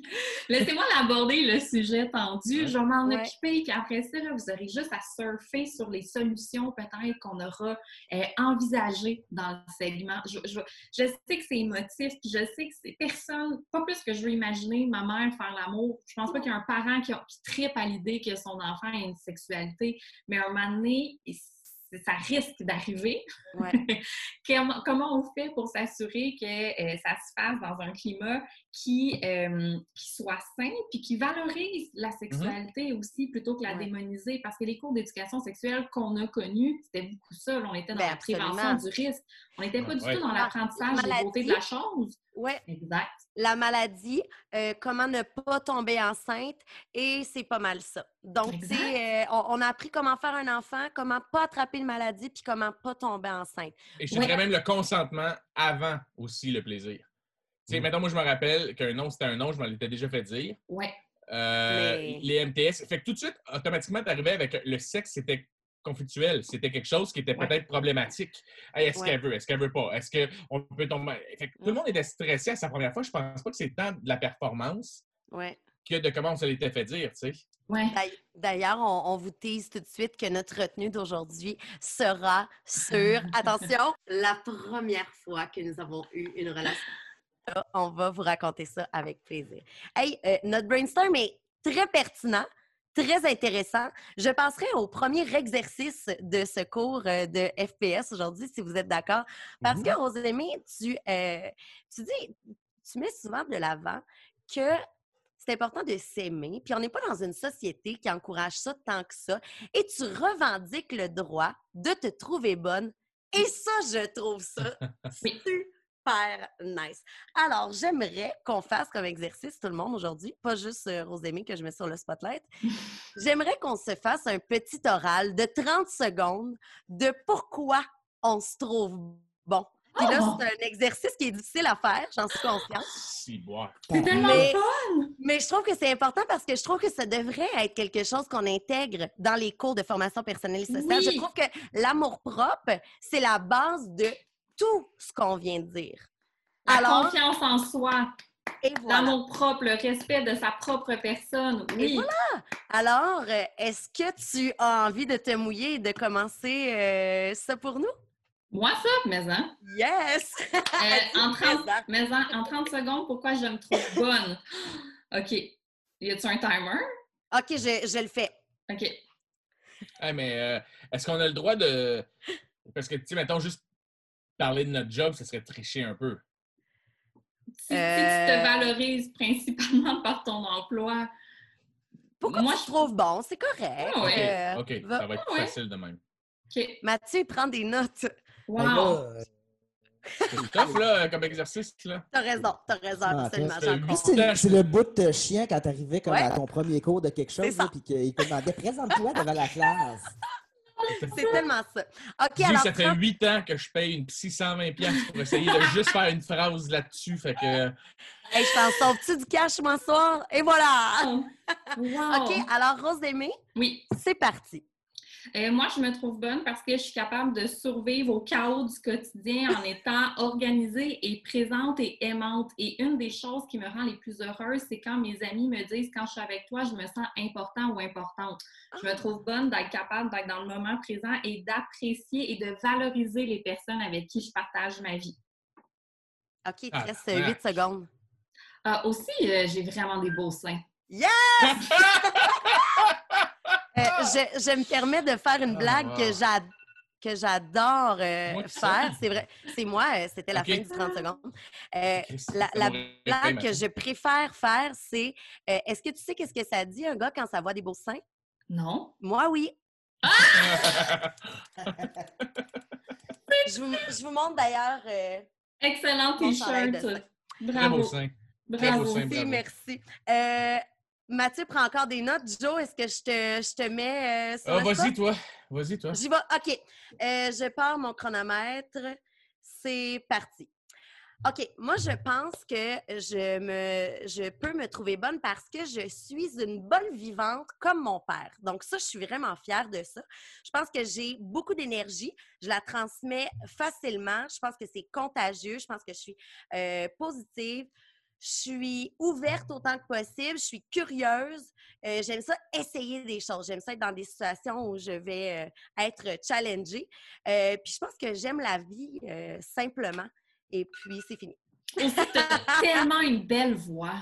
Oh, merci. que t'as une belle voix. Ah, ta voix était Ah, merci, c'est vraiment gentil. Moi, j'ai déjà dit mille fois, moi, quand j'étais jeune, je fantasmais sur Émilie Bordelot. Je pensais que tu allais dire Caroline Néron. Non, non, non. Et Marina Orsini, quand elle était très jeune, euh, quand elle pognait les nerfs après Ovila, Êtes-vous il y, prêts? avait, il y avait toi qui me turnait on là-dedans. Êtes-vous prêts? Je vais. Vas-y. Un plafond de pour les 40! C'est pas vrai que tu vas envoyer nos enfants dans un pays de roche et de miel où il n'y a même pas une école! Merci. C'est moi. Man, ça me chatouille, tu comprends-tu? C'est cœur, hein? Moi, c'est un running gag avec ma blonde. Les voix, pas Caroline Néron, les voix un peu écorchées. Oui, un petit son de gorge, là. Jack Oui. Ah! O'Neill. Moi, là, Oh. ça, ça me rend. Oh mon Dieu, que c'est sexe. Alors, Suzy, je te fais un aveu aujourd'hui. Je trouve ta voix très sexuelle. Ben, c'est vraiment gentil. Je, je prends le compliment et je me trouve bonne au passage. Yeah! OK. euh, Mathieu prend encore des notes. Joe, j'irai avec toi. Fuck. C'est Euh, parti. euh, ben, je pense que je, je suis quelqu'un de drôle pour Ouais. certaines personnes. Je crois que je suis quelqu'un qui a beaucoup de projets, qui fonce, puis même si, euh, même si on me dit non, je, je suis quelqu'un qui abandonne pas. Mhm. Hmm. Euh, je crois que je suis devenu un meilleur humain dans la dernière année avec ce qui s'est passé avec mon fils. Mhm. Euh, et pour la première fois de ma vie, je comprends ce que c'est que le moment présent. Mm. Euh, et je, je, je le prends en ce moment, le moment présent. Je pense que ça, c'est une Ouais. qualité que j'ai. Ouais, c'est ça. T'es aussi très généreux, très intelligent, Joe. Ah, ben merci. Prends tout ça. Merci, t'es bien fine. Hmm. Mathieu, Mathieu? on laisse tomber notre crayon. C'est l'exercice qui... OK. Voyons donc, t'as écrit tout le long?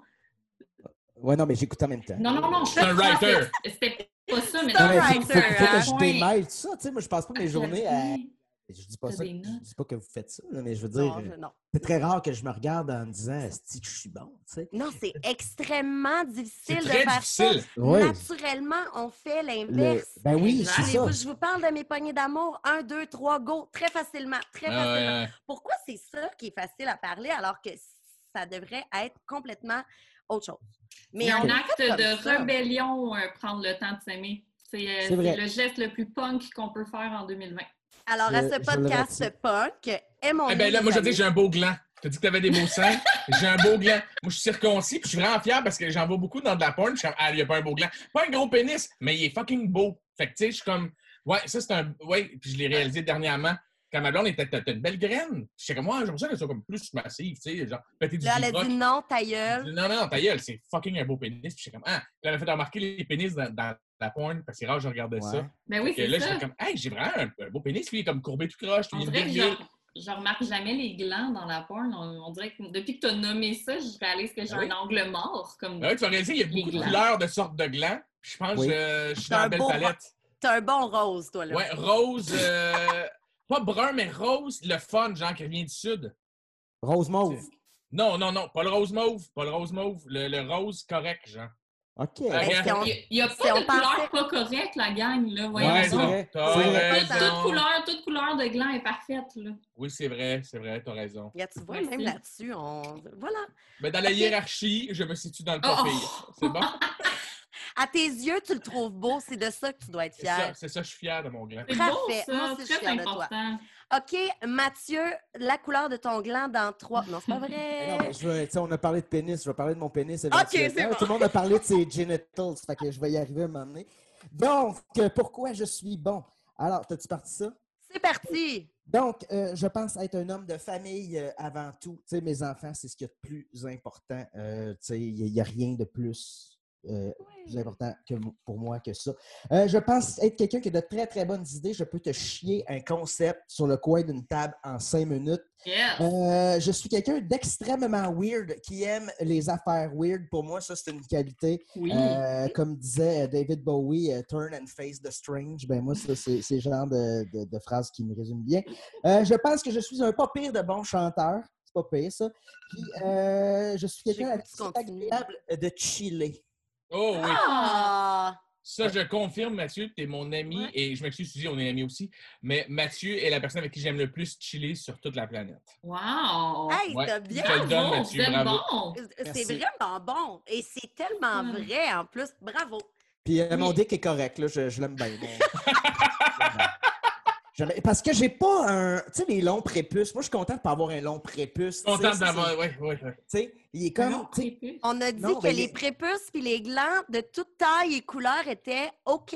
Je sais, Oui, c'est mais- OK, mais t'as as, droit à tes préférences. tu sais. Moi, j'aurais pas aimé ça, avoir un long prépuce que tu peux pas euh, décaloter au complet. tu sais. Ah, ah, ah. Moi, je suis content. Tu sais, comme j'ai un prépuce parfait. J'ai un prépuce Ben, c'est important, c'est important de s'aimer le prépuce, je pense. Voilà. Oui, Ah, en voulant dire, tu sais, ben, parce que vous n'avez pas de pénis, mais vous en avez déjà vu. Tu sais, là, ce- le prépuce, que ça a l'air d'un bas que tu essayé de retirer puis qui pend au bout du pied. Moi, j'ai Ah! jamais, moi, j'ai jamais été déçue par euh, le moindre organe que j'ai vu. Je veux juste. Oh, Ça vrai? Jamais, je, je le jure, je le jure. Touche Je le, le bois jure. qui est derrière toi. Touche Je, je- j'en touche devant, j'en touche partout. Je jure que je n'ai jamais été déçue par la moindre partie intime qui m'a été dévoilée. Alors, si quelqu'un entend ça puis s'enlève un peu de pression, Mais sachez hein. que je ne mens pas. Wow! Bravo! Bravo. Donc, Bravo, fait qu'arrêtez de penser que vous êtes inadéquat. C'est ça, la, morale euh, de ça. Je suis bien d'accord avec ça. Merci. Hey, euh, cheers à ça. euh, bravo pour l'exercice. C'était pas facile. Je suis contente qu'on l'ait fait tous ensemble. C'était une très belle idée. Le prochain exercice euh, du euh, cours, je suis vraiment dans la. Dans la- On est à l'école, hein? J'ai appliqué ça, moi, aujourd'hui, dans le cours. En fait, c'est euh, vers toi que je me retourne, Rosémie. J'aimerais que tu me donnes, si tu avais à écrire une définition dans le dictionnaire Mhm. pour décrire, attention, la culture du viol. Oui. Qu'est-ce, comment tu décrirais ça? Au commun des mortels, on veut que ce soit simple. Euh, au commun des mortels, OK, la culture du viol, ce n'est pas que tous les hommes sont des violeurs, pas du tout. Bravo. C'est qu'il existe plusieurs systèmes qui font en sorte qu'on préfère croire les personnes dénoncées que les victimes allégées. Euh, donc, euh, des personnes qui disent alléguées pas- et non pas allégées.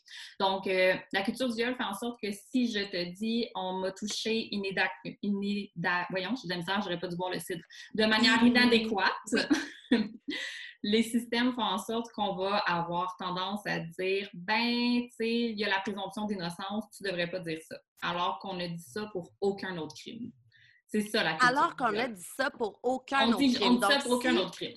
Donc, si je me fais voler mon vélo chez moi, dans, qui était barré à deux cadenas sur la barrière juste en avant de mon appartement, comme c'est arrivé, Oui. euh, quand je dis ça, vous me croyez, vous en doutez pas. Par contre, si je mentionne qu'une fois, un gars avec qui, comme toutes les Mhm. femmes autour de moi, on a toute cette histoire-là, là. Le- l'histoire de, à un moment donné, il est arrivé quelque chose, puis on n'est pas certaine si c'était correct ou pas. Euh, ça, c'est plus difficile à accepter Ben pour oui. le- Puis tout ça est encouragé par un paquet d'affaires, notamment les films. Combien Ouais. de fois on a vu un, un viol être sexualisé à l'écran, à être Ouais. tourné de manière euh, à être étrangement excitant, alors Mhm. qu'un viol, ça n'a rien d'excitant. Combien de Mhm. fois on a sexualisé des corps de jeunes filles dans des Mhm. publicités? Donc, je veux dire, c'est euh, un paquet de systèmes mis en place pour nous faire croire qu'il y a des euh, chasseurs, puis il y a des chassés. Puis quand tu nais fille, ben, ma fille, tu vas te faire chasser dès la bec. Très bonne explication. J'accepte cette Merci. définition dans le dictionnaire. Deuxième mot à définir, après on a terminé l'exercice de définition. Euh, féminisme. Est-ce que tu pourrais me décrire féminisme C'est la, 2020? là? Oui, c'est la volonté euh, d'égalité dans les champs économiques, juridiques, sociaux, euh, sexuels euh, entre les genres. C'est simple. Wow! C'est J'ai simple, une, simple, j'ai une question, moi, Oui. par rapport à ça. Tu sais, il y a- il y, a comme une, une portion euh, des hommes euh, qui voient le mot féminisme comme une menace, comme un genre de Ah ouais. Mhm. fuck you à l'homme. Euh, qu'est-ce, qu'est-ce qu'on peut leur dire euh, à ces gens-là? Ben, on peut leur dire que. Moi, ça, ça- moi, ça, là, ça, je suis très contente que tu en parles. Parce que les gens qui disent oui, mais dans le mot féminisme, il y a le mot femme, fait que c'est donc la domination des femmes. Puis je suis comme, ben, c'est pas ça la définition du dictionnaire. Puis ils sont comme, oui, mais c'est ça que j'entends. Oui, mais si tu me dis crème glacée, là, j'entends pas euh, crevaison de char, là, j'invente pas. C'est, Pourquoi c'est le seul mot qu'on se permet de dire mais il sonne pas exactement comme ce que tu dis. Mais Chris, c'est ça la définition du dictionnaire. Mais Donc, c'est les gens. pourquoi on a de la misère à le définir? Parce que les gens sont juste pas prêts encore à faire face au féminisme. Ben, je pense veux que bien. c'est malheureux. Non, le pire, là, c'est que je, je suis 100% de ton côté et, je, je trouve que tu as raison, mais ces gens-là vont toujours trouver une excuse. Ah oui, bien sûr. Ils Mais- le font avec Black Lives Matter en disant ben, pour- non, c'est All Lives Matter. Là, tu fais ta gueule, Ouais. arrête de ralentir tout le monde. Mhm. Arrête de ralentir tout le monde. Puis, tu sais, les gens qui se sentent menacés par le féminisme, après ça, en général, tu leur parles, t'es comme, OK, toi, t'es es contre l'égalité des salaires. Puis ben non. OK, tant que t'es es contre euh, que, que j'aille le droit de vote. Que- Qu'est-ce qui, dans le concept, t'effraie? Le, le danger de faire ça, c'est qu'à la fin, ils soient comme, oh non, finalement, je suis féministe. Puis là, en comme quatre secondes, ils sont passés de jaillir le mot féminisme à moi, je suis féministe. Puis là, ils vont aller créer ça sur Tinder pour fourrer davantage, puis briser des cœurs parce que ça reste des assauts. Fait que c'est tout le temps dangereux de rentrer dans, d'embarquer dans cette pente-là. Mais globalement, c'est un mot qui doit être revendiqué pour ce qu'il est. Puis c'est juste ça, c'est la vo- volonté d'égalité dans un paquet de champs. là. Je pense que je ne les ai pas tous nommés euh, entre les gens. Bonjour à Noun Alexandre euh, qui vient d'apparaître Noun euh, dans Alexandre. l'écran. Oui. Toujours un peu là. C'est mon chat, euh, en passant. Oui. C'est un garçon et il Oui. s'appelle Noun Alexandre. Ben oui, parce que c'est Euh, je peux faire du chemin sur ce que tu viens de dire, euh, Suzy et, et aux amis. Euh, cette semaine, j'ai accordé une entrevue pour euh, Urbania. Oui. C'est ce que c'est qu'Urbania? Je euh, ça me dit quelque chose. Ouais. Euh, et, et à un moment donné, on m'a demandé euh, ce que je souhaitais à mes garçons. Et j'ai dit, j'aimerais ça que, que justement, lorsqu'on parle d'égalité des sexes, on comprenne qu'en ce moment, on est en train de faire la même erreur qu'on a faite avec les filles pendant beaucoup trop longtemps. Et on laisse ça tranquillement, pas vite, faire son bout de chemin. Euh, en ce moment, je te dirais que les, les, tout ce qui est publicité est passé de un gars avant, tu lui vendais quelque chose, c'était des couleurs, c'était des objets, c'était des chars. c'était des- Et là, aujourd'hui, tout ce qu'on essaie de lui vendre aux garçons, c'est un gars en six-pack puis en pec. Mhm. Et tu essaies de t'acheter Ah ouais, du parfum. que c'est plus important euh, en ce moment que. Je te dirais que depuis cinq ans, je le vois. Euh, Ah! que je te dirais que, mettons, des choses que j'ai achetées avant, mettons mon parfum que j'achète depuis 15 ans, je suis arrivé l'autre jour pour l'acheter et là, pour me le vendre, c'était plus juste la bouteille sur le bord de l'eau, c'était un gars en chess. Là, j'arrive, puis tu sais, ultra cut. Là, après ça, tu te pointes, mettons, pour aller acheter des boxers. Je te cacherai pas, je porte du 36 ou du 38, OK? Il y en a pas des gars qui portent du 36 puis du 38 qui ont des six-packs puis des pecs. Euh, avant, moi, mes boxers, là, c'était un paquet noir avec un contour rouge. Là, à cette heure, on essaie de me le vendre avec ça. Là, j'essaie d'acheter un T-shirt X large. Sur Internet, quand je clique X large, on me met un gars super musclé. Mm. Moi, je suis bien. Ben, je suis bien. C'est sûr que j'aimerais ça être moins chubby, mais je deal avec le fait que je suis chubby. Mais quelqu'un qui n'est pas équipé, mettons, ou qui est plus jeune, mettons mon fils de 11 ans, l'autre fois a vu que dans mon gym, dans mon sous-sol, j'ai plein de posters de films, dont celui du film 300. Et Xavier m'a dit Mon Dieu, que j'aimerais ça ressembler à ça. Oh, Et j'ai fait Hey, sais tu quoi, buddy? Euh, génétiquement, je m'excuse, tu ressembleras jamais à ça, mon chum. Même si à tous les jours tu vas au gym, même si tu te piques, même si tu prends des pilules, même si tu suis un régime, moi, la raison pour laquelle je m'entraîne autant, c'est que euh, papa, il a 37, il a fumé une bonne partie de sa vie, il est chubby, puis il n'a pas envie de péter aux frettes à 44 en pognant un air parce que je suis un pogneux de nerf, tu comprends? Fait que je trouve ça plate que, et, que tu sais, tranquillement, pas vite, on est en train de faire aux garçons, aux jeunes garçons, pas ma, ma génération, c'est moi. C'est juste tout ce qu'on essaie de vendre à mon fils en ce moment, c'est des, des monsieur musclés tout le temps. Le, le là, les- féminisme. Non, vas-y.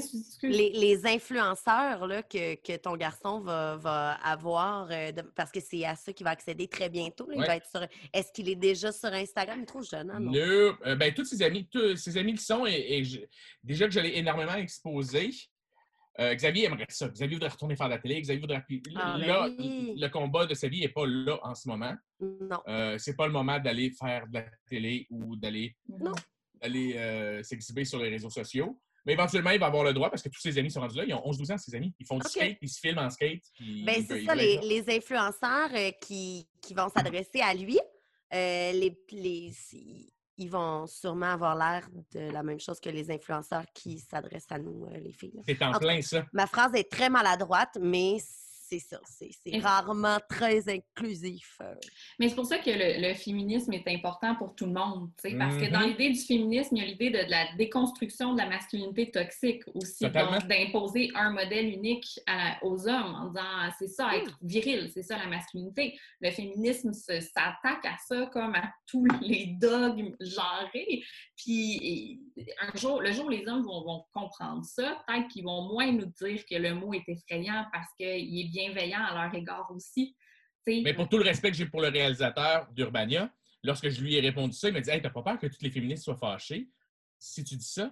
J'ai fait Hey, honnêtement, je vois pas pourquoi est-ce que dénoncer de la masculinité toxique Ben non. viendrait à- au contraire. Et là, on a eu un, su- un super bel échange sur ce que c'était que le féminisme. Mhm. Et, et, et- je trouve que encore beaucoup de garçons ne comprennent pas ce que Mais c'est que le féminisme. Ben, en même temps, c'est qu'il y a, il y, a différents, euh, il y a différentes mouvances. de- Tu sais, c'est les féminismes. Donc, si moi, j'entends ça, puis je suis comme, ah, ben, tu sais, c'est l'équivalent de, s'attaquer à la masculinité toxique, puis je suis pas choquée, c'est valable. Si une autre féministe dit, ah ouais, mais t'as dit qu'on on est en train de faire aux hommes ce qu'on a fait aux jeunes filles, comme si c'était réglé les jeunes filles, puis je le pense pas, puis elle est choquée, Mhm. c'est valable aussi, tu sais. Oui, oui, totalement. D'où l'importance, c'est les féminismes. Mm. Mais globalement, on s'entend sur le fait qu'il faut arrêter de représenter l'homme, la femme comme une façon euh, stéréotypé d- d'agir, de penser et d'interagir. C'est en déboulonnant ça qu'on Ouais. va arriver à quelque chose. Mais après ça, ce qui, moi, me choque pas, ça veut pas dire que ça choquera pas la personne d'à côté, puis c'est tout aussi valable. Puis moi, je crois à l'importance tu sais, qu'il y a des, des féministes radicales, qu'il y en ait des pop, qu'il y en ait des, des plus smooth, qu'il y en ait qui fassent passer des messages en riant, puis il y en a d'autres qui sont en train de crisser le feu Ouais. de, de faire de façon métaphorique, là, euh, tu sais, en- avec un discours incendiaire. Il faut tout ça. Ouais. Oui, totalement. Parlant de monde fâché, euh, euh, toi, Rosémie, tu, tu abordes des sujets euh, qui doivent attirer des messages haineux. Tu sais, de- d'être une femme aussi intelligente, aussi rigoureuse, confiante, sexy, euh, ça doit Yeah. attirer des messages. euh, De moins en moins. C'est fou. C'est vraiment au début de, de ma de, Ah carrière. début, quand j'ai commencé chez Urbania, là, tu sais, à avoir Oui. une, une personnalité publique, euh, c'était vraiment plus rough qu'aujourd'hui. là. Tu sais, J'ai reçu des, des affaires comme euh, T'es une conne, mais je vais finir par te fourrer, tu sais, par des gens que je connaissais pas. Euh, le plus violent, c'était que je méritais de me faire battre à coups de briques. Euh, ça, Ah, c'était une bon, entrevue ça, avec Valérie. Plante, la mairesse, la mairesse de Montréal. La meute a fait un montage vidéo de moi. Euh, Mais non. La meute. La Joe, c'est toi au bye-bye. La meute, euh, oui, mon plus grand honneur de ridiculiser la meute. c'est euh, vrai. Un Oui. an de temps à me faire menacer. Je sais très bien. euh, Ah, ils sont, ils sont, Ils ont quelque chose, la meute. ils sont fun, fun, fun, les Mais c'est une jouissance de se faire insulter par eux si tu les as fait chier, Ben, honnêtement. en Même, même même pour moi, pour un gars, peut-être que pour une fille qui se fait dire que je vais te battre à coups de briques, C'est. Non, c'est ça, c'était pas eux. Eux, c'était un espèce de montage complètement psychédélique, tellement drôle. Je, je le raconte, ça va prendre 4 secondes. Dans l'entrevue avec euh, Valérie Plante, Ouais. elle venait juste de se faire élire. Là, je disais, Hey, ça doit pas être facile de rentrer en poste quand tu représentes euh, l'extrême gauche, tu sais, en joke, parce que, Ouais. sérieux, C'est pas l'extrême gauche, mais c'est. Puis là, j'ai dit, puis j'étais comme, hey, t'arrives après Richard Bergeron, vraiment le boss de l'extrême gauche. Puis j'ai dit, moi, l'extrême gauche, ça me fait pas bien peur. Je parle de Richard Bergeron. Puis Ben en oui. pensant, l'extrême gauche ne me fait pas peur, mais dans ce contexte-là, je parle de Richard Bergeron. Et Ils ont même drôle. isolé, et c'est drôle, c'est une blague, ils ont Oui. isolé ce segment-là. Ah oui, c'est ça. quatre minutes en loop de moi qui dis, moi, l'extrême gauche, ça me fait pas peur. Puis Valérie Plante qui fait, ah, ah, ah, parce que c'est une joke. Là, à chaque Ah, plan, vient. c'est- c'est un plus gros close-up sur ma face. Ah, Et c'est entrecoupé de manifestations à travers le monde de gens qui se gonnent, tu sais, que c'est toutes les antifas, là, selon, selon les identitaires. Puis c'est complètement psychotronique, là. Puis j'ai regardé ça, puis j'étais comme, Chris, c'est bien drôle, parce que c'est hors contexte. Ben, de toute façon, je, je, je maintiendrai le même discours, mais c'est comme, c'est des gros plans de la face en rapproché. Ça donne envie de prendre des microdoses de moche, s'asseoir, comme consommer ce contenu de manière artistique. Euh, mais tout ça pour dire qu'au début, euh, je recevais plus de messages. Depuis un an, là, vraiment, euh, j'ai droit juste à des messages d'amour. Ah, wow! les gens, euh, ah ouais, ouais. Moi, en tout cas, dans ma dans les gens qui consomment mes trucs, Ouais. euh, j'ai vu un grand, grand changement. Euh, j'ai même plus de commentaires sexistes.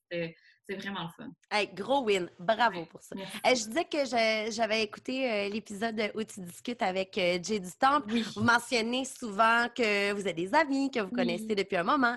Euh, là, les petits blonds, va falloir créer un son là, pour une espèce de la question qui tue. Puis ça vient avec une sous-question. Alors, question importante. Est-ce que tu écoutes l'émission que ton ami anime? Bien sûr, je suis vraiment une immense fan.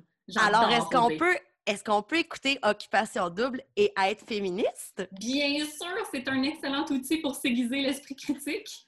C'est génial parce que là, tu vois des comportements qui sont, qui sont adéquats selon la population, puis c'est là que ça devient intéressant. Là. Ouais. Comme, comme globalement, là, tous ensemble, on regarde un gars mettre, euh, prendre le pied d'une fille puis le mettre sur son pénis en érection dans un spa. Ah, oui. Puis on va laisser hein, passer ça? ça. Ça, c'est arrivé. Puis on va laisser passer ça. OK, parfait. Est-ce qu'on peut en discuter maintenant?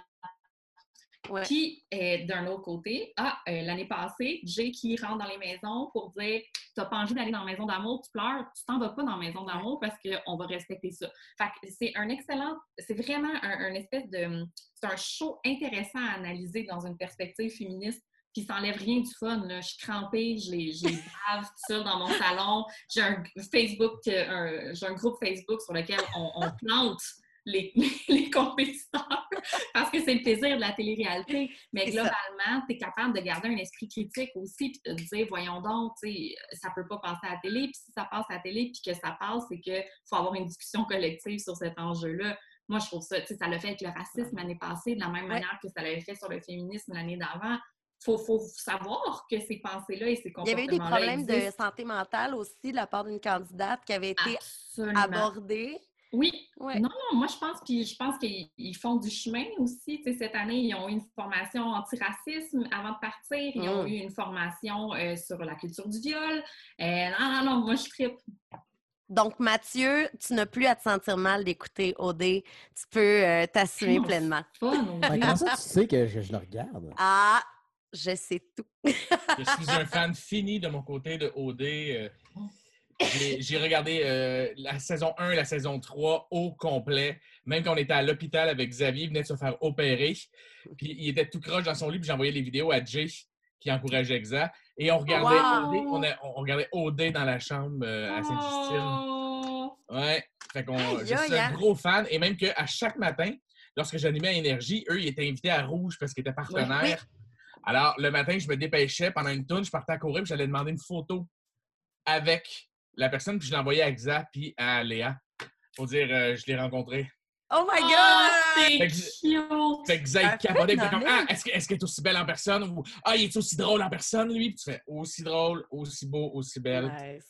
C'est vraiment cute. Parlant de aussi belle en personne, là, c'est le moment où euh, je voulais montrer quelque chose, mais malgré les deux épiceries, les trois dépanneurs que j'ai fait aujourd'hui, je n'ai pas ma copie du summum parce que euh, ils étaient toutes, elles étaient toutes vendues. Mais on parle actuellement. Ah oui, Joe s'en va le chercher, hein, yes.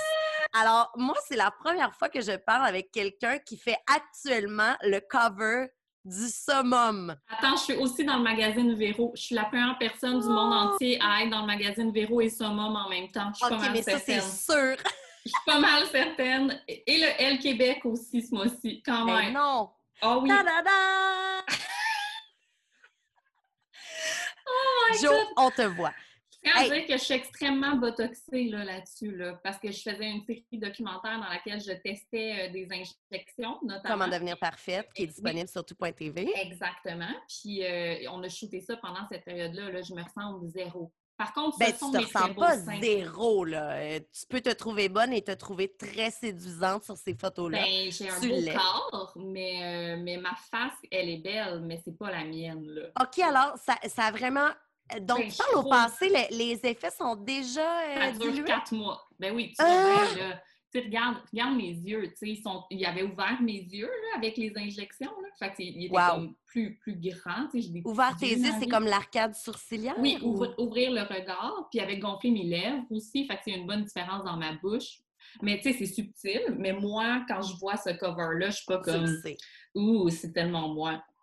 Mais, euh, mais c'est mon corps, par exemple. Ben, Si vous voulez- bravo. Si vous voulez juger mon corps, ça, c'est assez le mien.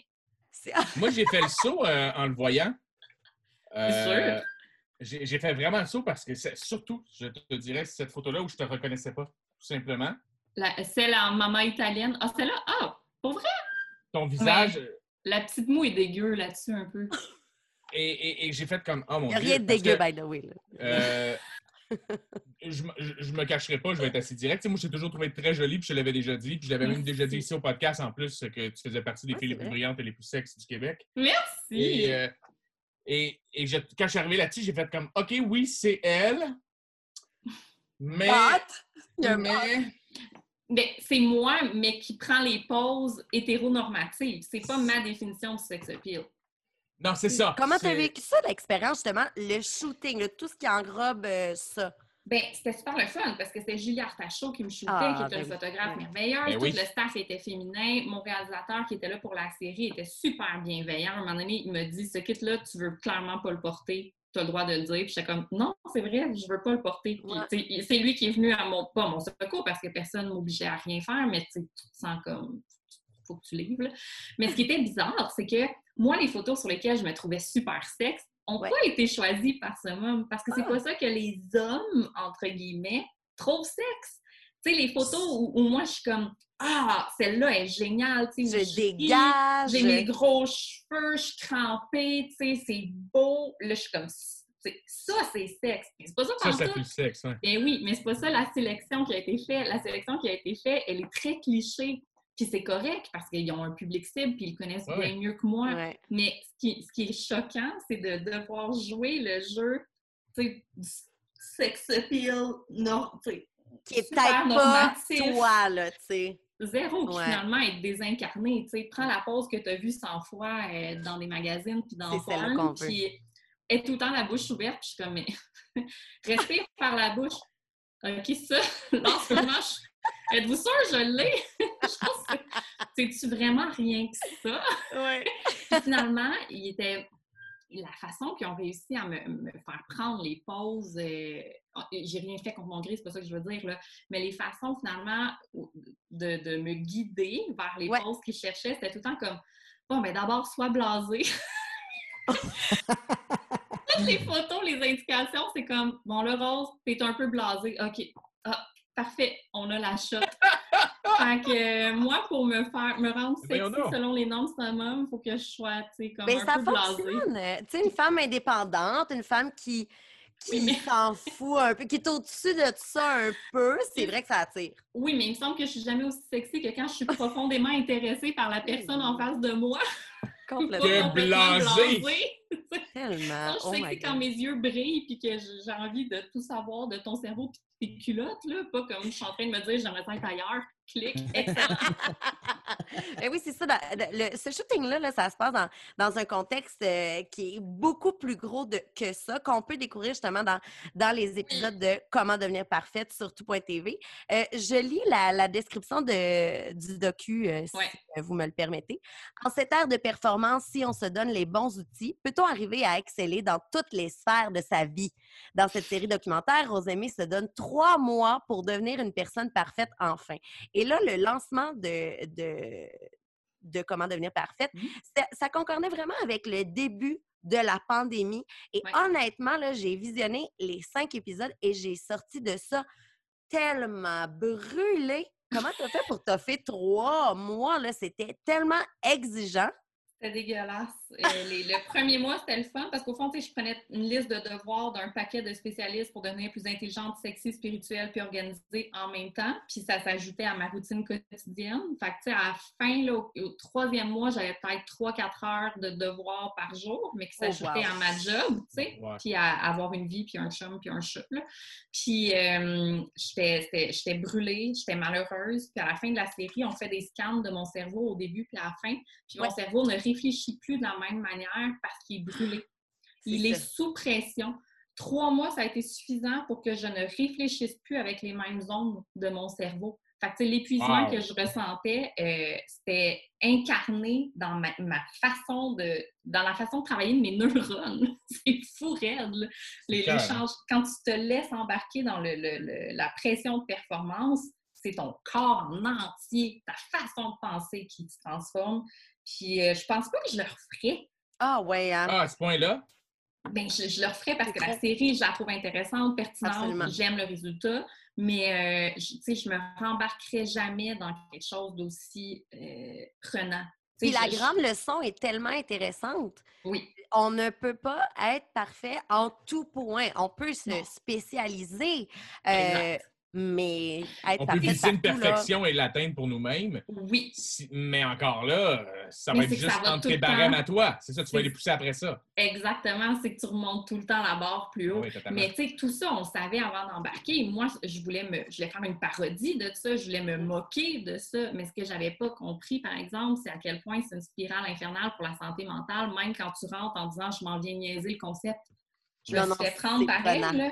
Tu Ouais. peux pas, euh, à seconde où tu goûtes à la performance puis que tu vois que tu peux t'améliorer, euh, t'as beau rentrer là avec un petit sourire en coin puis une vision cynique, euh, la société est plus forte que toi, fille. Là. Oui, oui, totalement. Exactement. C'est pas toi qui vas faire la révolution dans ta série doc, là. tu, tu vas être coincé, merde. Ouais. Oh my God. Euh, sinon, là, j'avais une série là, euh, de plugs en bon français. Il y a aussi Mmh. des, des vidéos que tu as produit, que tu as réalisées pendant le confinement qui sont super intéressantes. tu as fait ça sur euh, tes réseaux sociaux, carrément. Sexe et confinement. Tu as des discussions salées avec des Mhm. professionnels. Exact. Des sexologues. ça. oui, mais merci. Je trouvais que ça posait tellement de questions intimes, puis j'étais chez nous, puis j'étais chanceuse. On l'était tous. Mais on était tous chez nous, puis j'avais tellement de questions, puis j'étais comme, hey, moi, j'en connais plein de sexologues parce que je parle tout le temps de cul dans mes projets. fait que, hey, je vais toutes les appeler, on va faire un meeting Skype, on va le filmer, enregistrer, on va mettre ça sur YouTube, puis ça va être tout. Puis euh, j'ai vraiment beaucoup aimé ça, puis je pense que j'ai jamais rien fait dans ma vie qui m'a suscité autant de commentaires. Hein? Oh, ouais! J'ai reçu C'est bien cool. Puis, tu sais, c'est- pas vu par beaucoup de gens. Tu sais, mes réseaux sociaux sont privés. J'ai pas de page. euh, tu sais, j'ai- pas. euh, T'as pas de fan page. Non, non, tu sais, Ouais. rien. là, C'était fait pour ma gang. Là. Puis, euh, je recevais des inbox à chaque capsule de gens que je connaissais pas qui me disaient merci, je me sens moins toute seule. J'étais comme, oh mon Dieu, qu'on en a besoin d'un show. Ah, ben, ça revient exactement ça. C'est- C'était ça. Puis, c'est des adultes, là. Fait qui que l'éducation sexuelle, c'est pour les adultes aussi. Oui, parce que là, c'était juste en mode discussion, puis, tu sais, j'ai appris un paquet d'affaires, puis, tu sais, quand, quand tu laisses tomber un peu le voile de gêne, puis de, de, de tabou, hé, là là, que c'est précieux, les sexologues. Bravo aux sexologues. Euh, tu as aussi deux romans euh, à ton accès. En fait, c'est pas deux romans. Il y a un roman et une nouvelle. Est-ce Non, que... c'est un essai. C'est un s'appelle. Ton absence m'appartient, qui était mon premier livre, puis le roman, c'est Le préféré, Les Brûlés, qui est sorti en février, puis qui a, Et- qui a été un des plus lus par les Québécois pendant la pandémie. Oh, Ouais, j'ai vu ça, bravo! Je pense que j'avais écrit bravo, mais c'est c'est vraiment un gros exploit. tellement contente. Ben C'était oui. dans la presse. J'étais un des livres les plus loués puis achetés. Fait j'étais tellement fière. J'ai comme accompagné mon peuple pendant la. Félicitations. moi, j'ai, moi j'ai, quand j'ai commencé le livre, j'y allais un petit peu de reculons. J'avais, j'aime beaucoup ta plume, j'avais le goût de la découvrir. Mais comme euh, j'ai perdu mon papa aussi, j'avais peur d'aller jouer dans le deuil. J'avais Ouais. peur que ça allait être ça euh, qu'on allait euh, vraiment Ouais. exploiter. Tandis que, au contraire, on accompagne euh, la vie que tu as eue avec lui. Alors, c'est ça qu'on, découvre euh, dans, C'est dans le un livre. sur la sexualité de la jeune fille, Aussi. en fait. Euh, Tu sais, Ah, quand je disais oui. que c'est le, le plus un tabou qui, moi, me, me, me fascine, c'est vraiment Ouais. un livre sur le désir féminin. Au final, c'est la mort du père, le désir féminin, mes, mes deux sujets préférés. Et puis, est-ce que tu écris euh, autre chose en ce moment? Tu... Oui, j'ai un livre qui sort en novembre, mais j'ai pas le droit de dire c'est quoi. Oh, Alors, c'est une exclusivité! Hey, hey! Exclusivité, je sors un livre en novembre. Je challenge Simon Boulris, un livre pour, par année. Checkez-moi bien. Fait Wow! trois en trois. J'en vise un autre l'année prochaine. Je suis Hey, bravo, partie, là. pas La machine Ah, est c'est bon, huilée. ça. Hey, pour en avoir sorti trois en quatre ans, je suis encore essoufflé. Mathieu m'a aidé à les écrire. Je suis brûlé. Je, Oui, c'est Je te ça, vous dis- vous connaissez, euh, vous vous, euh, vous vous connaissez là, entre auteurs en je ce te moment. dis, ouais, ben, il y a une grosse différence de plume, mettons. Là. Je te dirais Hey, que là, arrête, là. euh, j'écris de la niaiserie puis de la joke de pète avec Mathieu, mais. euh, C'est très difficile d'écrire une bonne joke de pète parce qu'on en a Je- beaucoup plus parlé que du désir de la jeune fille. Oui, tu as bien raison, mais c'est que peu de gens réalisent que c'est tough écrire de l'humour. Fait que souvent, moi-même, je vais, je vais être le premier à, à niaiser ce que je fais, mais euh, Arrête ça. Moi, je vous vois, les gars. C'est dur d'écrire de l'humour. Bravo. Ouais. c'est très Bravo. tough écrire de l'humour et essayer de. Soyez fiers de vous, là. Oui. Euh, dernière chose que je voulais aborder avant qu'on aille en retenue, Hmm. je voulais te dire, euh, nous, euh, on s'est rencontrés une fois, OK, fine, sauf qu'on a un lien, toi et moi, Bien Rosemary. sûr. En fait, tu es l'amoureuse de mon patron. Absolument. Alors, j'aimerais te demander, Oh mon Dieu, quoi? Ça, c'est weird, là. j'aimerais te demander un cue. Quelque chose que je ne sais pas sur mon patron, parce qu'on se rappelle que moi, j'ai pas rencontré mon équipe, j'ai pas rencontré Oh, mon Dieu, bureau. c'est La seule fois que j'ai rencontré Marc-André, c'est vraiment euh, C'est lors de mes entrevues. Alors, une chance que ça a bien été. Je pense qu'on je pense qu'on s'apprécie beaucoup, euh, virtuellement en tout cas. Puis, Oui, oui. non, mais complètement. euh, c'est Puis là, je dis pas ça pour le flatter parce que je me doute qu'il va peut-être écouter l'épisode, là, mais Il est c'est très tanné de m'entendre parler. Ça m'étonnerait qu'il écoute.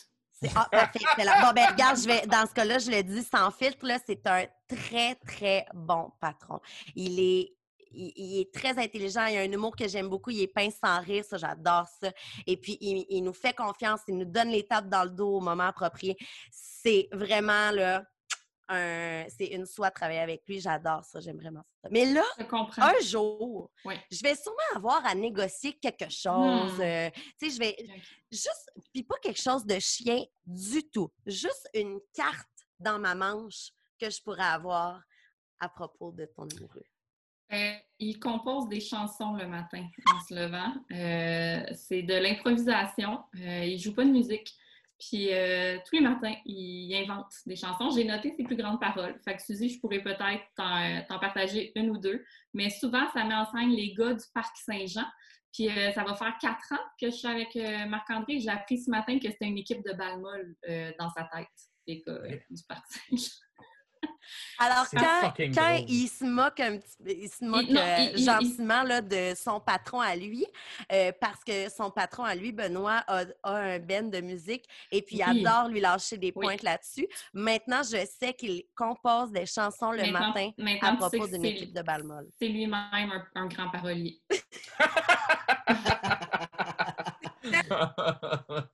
Mais un grand parolier, il n'y a aucun parolier qui me fait pleurer de rire. Là, euh, de. Des fois, il compose en anglais, c'est vraiment ses meilleurs. là.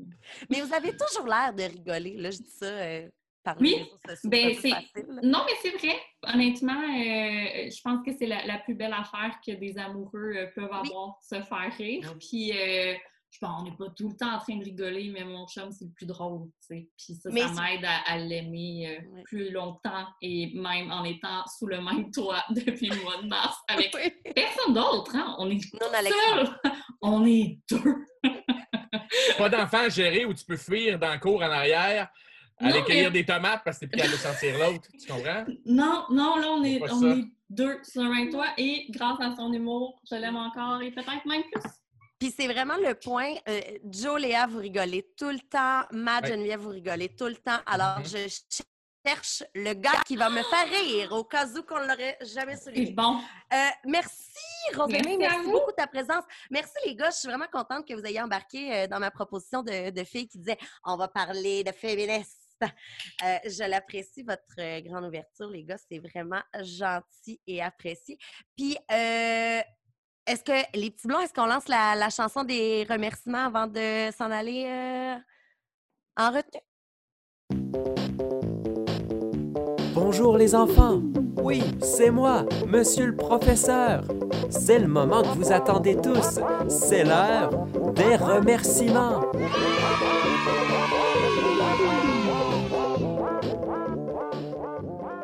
C'est bon. aussi bon. On voudrait remercier les mamans d'Ablati de nous avoir prêté cette chanson. Cette, euh, C'est euh, bon.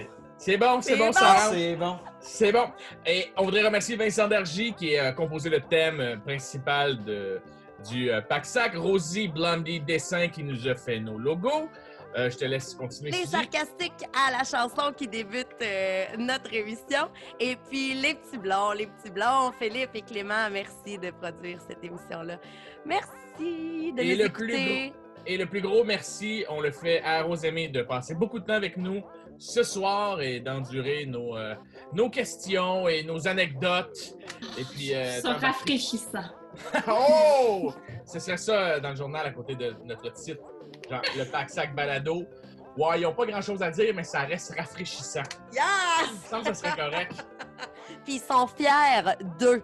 Oui, on est fiers de nous. On est fiers de ce qu'on est. Et puis, ben, merci à vous d'avoir été là euh, encore une fois. Euh, merci d'être là à chaque semaine. Merci pour vos beaux commentaires que vous euh, laissez sous les vidéos, sous nos, Réseaux sociaux, sur nos- tous nos réseaux sociaux. Facebook, Instagram, Instagram, YouTube, TikTok. TikTok. Fuck Not! TikTok. On n'est pas sur TikTok. Et puis sinon, euh, ben, continuez à nous mettre 5 étoiles. euh,